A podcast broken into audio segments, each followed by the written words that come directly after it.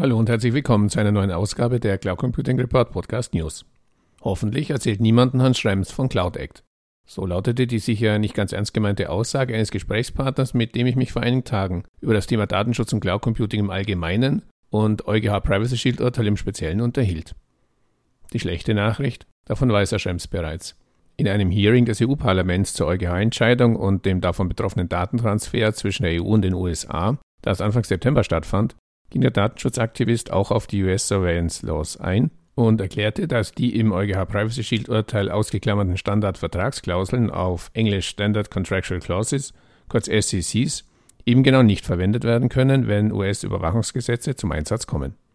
Mark Schrems wörtlich, es ist wichtig festzuhalten, dass die SECs nur von der Entscheidung ausgenommen wurden, weil sie nicht angewendet werden dürfen, wenn es sich um ein Unternehmen handelt, für das US-Überwachungsgesetze gelten. Den Link zum Mitschnitt des Hearings finden Sie in den Shownotes zu dieser Folge. Das eben in Deutsch zusammengefasste Zitat finden Sie ab Minute 2941. Dass die amerikanischen Cloud-Provider eben genau unter diese Surveillance Laws fallen, bestätigt Herr Schrems ab Minute 3043.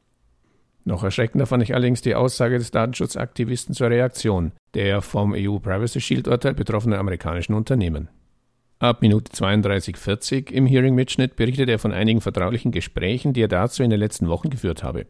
Feedback von der S-Seite laut Schrems: We simply are going to ignore what the Court of Justice said. Stattdessen würden sich die Anbieter weiter auf die eingangs genannten Standardvertragsklauseln verlassen, und zwar unabhängig davon, ob sie im Einzelfall überhaupt eingesetzt werden könnten oder nicht. Darüber hinaus sei man sich, so Schrems, ziemlich sicher, dass es sowieso keine Strafverfolgung von Seiten der EU-Behörden geben werde. Man werde also einfach so weitermachen wie bisher.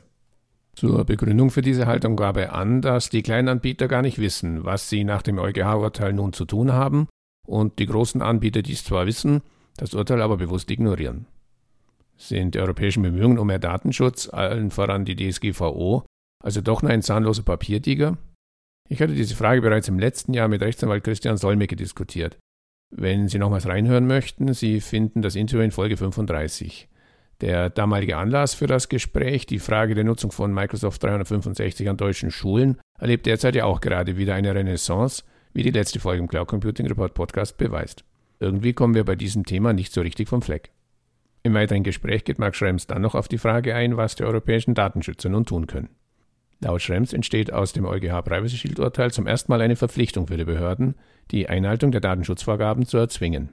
Laut Schrems hängt davon auch die Glaubwürdigkeit der getroffenen Gerichtsentscheidungen und der diese Entscheidungen umsetzenden Behörden ab. Das größte Problem sieht er derzeit darin, dass die Wirtschaft auf der einen Seite Richtlinien benötigt, wie das Urteil und die daraus resultierenden Folgen umgesetzt werden müssen, die Behörden dagegen darauf verweisen, dass es keine allgemein gültigen Richtlinien geben kann und den Ball damit wieder an die einzelnen Unternehmen zurückspielen.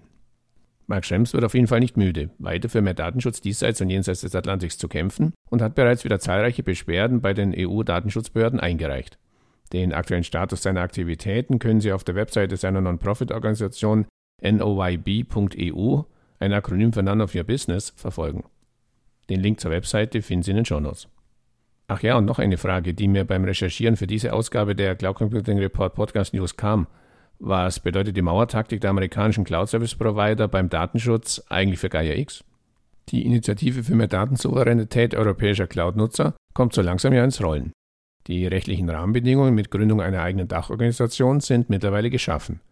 Bleibt aber auch hier die Frage zur Beteiligung der amerikanischen Hyperscaler wie Amazon, Google oder Microsoft.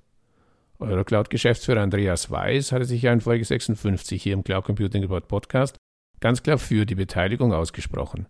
Zwischenzeitlich gab es zwar wohl etwas böses Blut, wie wir in Folge 78 berichtet haben, ist es aber wohl davon auszugehen, dass GaiaX mit internationaler, will heißen amerikanischer Beteiligung an den Start gehen wird.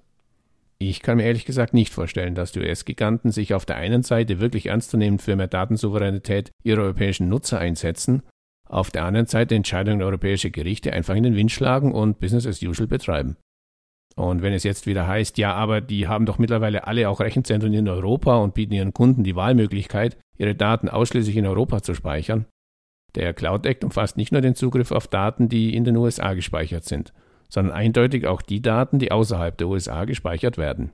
Für alle diejenigen, die es noch einmal nachlesen möchten, gibt es in den Shownotes den entsprechenden Beitrag im Cloud Computing Report aus dem Jahr 2018. Und Herr Schrems? Der hat die Problematik auch bereits erkannt.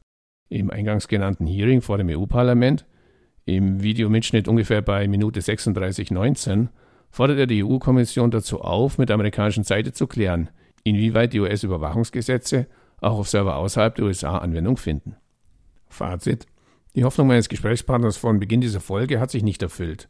Herr Schrems weiß sehr gut über die geltenden Regelungen Bescheid und damit ist auch klar, es wird wohl schon bald ein Schrems 3, 4, 5 und was noch immer geben.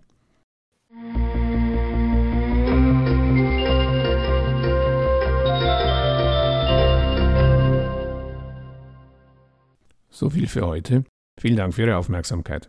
Alle Folgen des Cloud Computing Report Podcast finden Sie unter www.cloud-computing-report-podcast.de oder Sie abonnieren uns auf Spotify, Apple Podcast oder Google Podcast. Und wenn Ihnen gefällt, was Sie da hören, freuen wir uns natürlich über ein entsprechendes Like.